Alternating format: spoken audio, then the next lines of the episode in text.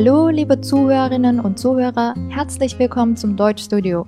大家好，欢迎来到德语方，我是老板娘 Lisa。之前呢，咱们讲到了这个德语的数字到四位数怎么说，也就是到 thousand 这个级别。那我想呢，再用一期节目的时间跟大家说说这个德语里面比较大的数、大数量级的数用德语怎么说。说到这个大数啊，我现在脑子里马上反映出来就是中美贸易战了。先是这个美国对来自中国的价值两千亿美元的商品征税，然后接着呢又是中国计划对这个来自美国的价值六百亿美元的这个产品加征关税。两千亿这个德语呢叫做 zweihundert Milliarden，六百亿德语呢是 sechzig Milliarden。所以数学好同学稍微一算，应该就能算出来这一 milliard 这就是十亿。总之，这都是挺大的数了。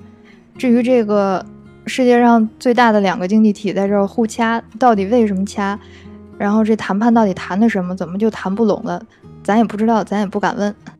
那咱能做的呢，也就是学点德语，把德语学好了呢，争取能看看德国的新闻是怎么说的。这个多一种信息的渠道，多一个看问题的角度，总是好的，可以让我们做出更合理的判断。那咱们还是接着说回这个德语的数字。我们知道这个 thousand 一千的话是一后边加三个零。那在德语里面呢，它这个后边每多三个零，说法呢就变一次。比如这个一后面加六个零的时候，就从 thousand 变成了 million。一后边加九个零就是 milliard，也就是咱们刚才见的那个是十亿了。然后一后边呢加十二个零。就变成了 billion，再加加到十五个零，那就是 billiard。这这么多零，我现在其实都不太会用中文来说这数到底有多大了。大家知道这个规律就好了，是从 million 百万到 milliard，然后是 billion billiard。那在表达这些比较大的数的时候呢，有两点需要大家注意。第一点就是我们看到这些数的前面都带了定冠词 d，也就是说它们是有词性的了，所以。一百万就是 eine Million，同时它们还都有单复数，一百万是 eine Million，如果变成了两百万，这就是复数，就是 zwei Millionen。我们刚才看到那个两千亿，它也是一个复数，所以它用的是 zweihundert Milliarden，词尾是 an，这是一点要注意的。另外一点呢，就是德文的 Million 跟英文的 Million 百万是对应的。但是德文的 billion 和英文的 billion 并不是一回事儿。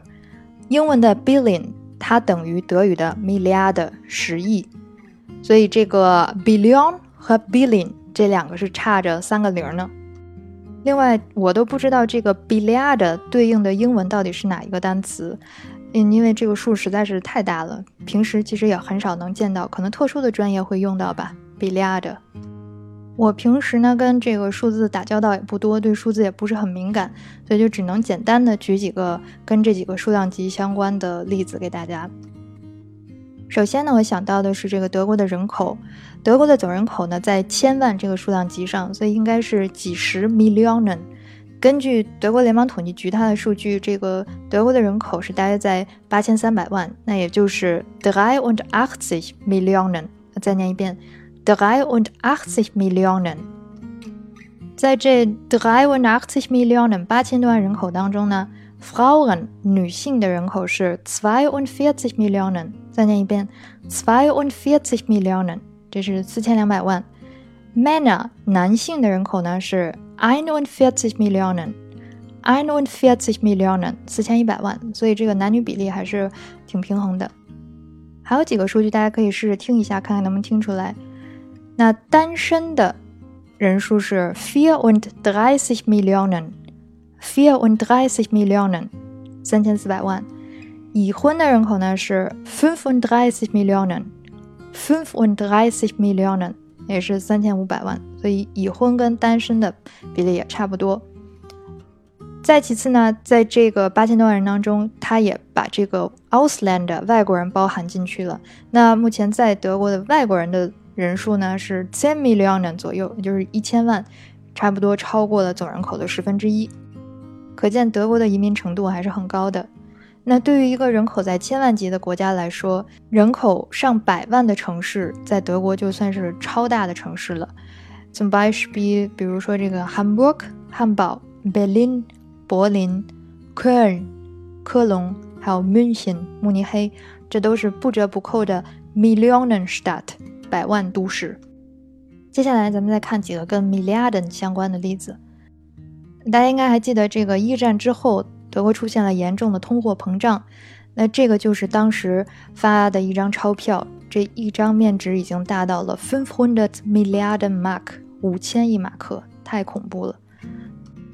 后边这两张就更吓人了，这一张面值是千 Billionen，还有一张是 hundred Billionen Mark。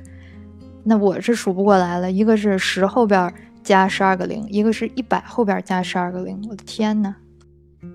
这么疯狂的通胀，这对于当年的德国老百姓来说无疑是个灾难，但是对于希特勒来说却是福音了，因为他刚好可以利用社会的这个痛点，然后打着各种改善经济和民生的幌子来获取大家的信任，然后爬上权力的顶端。德国的经济能够再次的健康有序的发展，也是在二战之后了。我们知道，当时这个西德还经历了一次 Wirtschaftswunder 经济奇迹。那么在九零年两德统一之后，哎，大家还记得这个两德统一怎么说吗？Wiedervereinigung，Wiedervereinigung。你看，那在这个事情之后呢，对于这个德国的经济呢，总体上来说也是利大于弊的。那作为全球第四大经济体，德国在二零一八年创造的国内生产总值呢是三万多亿欧元。这个 GDP 它的德语呢叫做 BIP，全称叫 Bruttoinlandsprodukt。咱们一块试着来念一下这个数哈，它是三万三千八百六十亿欧元，那就是 drei tausend dreihundertsechsundachtzig Milliarden Euro。noch einmal 再来一遍。3,386 Milliarden Euro。那如果把这个数换算成 billion 的话呢，那就是小数点向左移动三位。那大家注意到了，这个德语里边啊，它的小数点不是一个 Punkt，不是一个点儿，而是用逗号来表示的，念作 comma。所以这三千多 Milliarden 就约等于3 neununddreißig Billionen Euro。三点三九就是 drei Komma neununddreißig，小数点后面的这两位按照三十九的念法来念，drei Komma neununddreißig Billionen Euro。我们也知道，这个德国也是个贸易大国，这个 Außenhandel 外贸对于它的经济来讲非常的重要。2018二零一八年的时候呢，德国的 Exporter 它的总出口额是一万三千多亿欧元。然后它的 importer 是也是一万多亿欧元，出点头。那这里面相差的话是差了几千亿欧元，也就是有几千亿欧元的顺差。咱们可以试着念一下它这个总出口额是一千三百一十七点九 milliarden，就是 thousand three hundred seventeen comma nine milliarden。noch einmal thousand three hundred seventeen comma nine milliarden，也就是约等于。1,32 Billionen Euro。1,32 Billionen，一点三二 Billionen Euro。去年呢，德国排名前三的 Handelspartner 贸易伙伴分别是：第一位中国 China，第二位荷兰 Die Niederlande，第三位美国 Die Vereinigten Staaten。 德国与这些国家的贸易总额呢，基本上都接近了两千亿欧元。那德国与中国的去年的贸易额是 hundertneunundneunzig Komma drei Milliarden Euro，也就是一千九百多亿欧元。德国与荷兰的贸易总额呢是 hundertneunundachtzig Komma vier Milliarden Euro，是一千八百多亿欧元。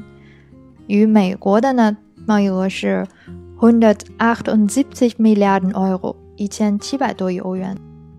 德国呢，作为一个人口只有八千多万的国家，能够把自己打造成世界上第四大经济体，而且在全球贸易中起到很重要的作用，这事儿我觉得还是挺值得德国人骄傲的。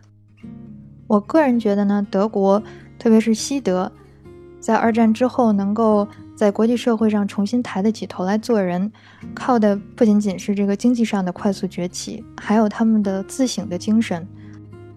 德国主流媒体给我的感觉是，德国人爱国的方式不是高喊厉害了我的国，而是爱之深责之切。我们的新闻联播呢，总爱指责这个德国媒体对中国政府进行的报道大多偏负面。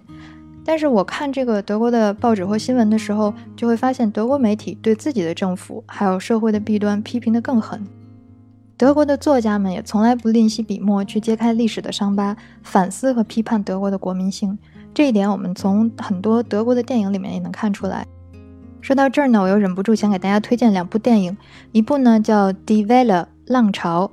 它讲述的呢是一名中学老师为了让学生理解什么是政治独裁，进行了一次教学实验，没想到仅仅用了几天的时间，就把学生们变成了一群纳粹一般的狂热分子。另一部呢是前两年很火的一部喜剧，叫《Er ist wieder da》，元首归来。这里面的 Air 指的就是希特勒。电影讲述的就是希特勒穿越回到2014年的德国之后所发生的事情。这部电影呢，虽然有很多搞笑的元素会让人发笑，但是也有很多台词还有情节都让人细思极恐。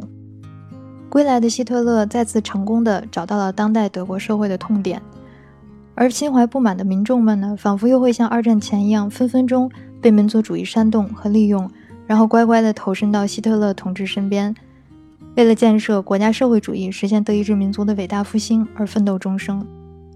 好在这些疯狂的画面都只是出现在电影中。换个角度想，德国人还能做出这样的电影，而这样的电影也能成功的在德国放映，那就说明，即便元首真的归来，在当代德国也是没有立足之地的。好了，那今天就跟大家分享这些内容。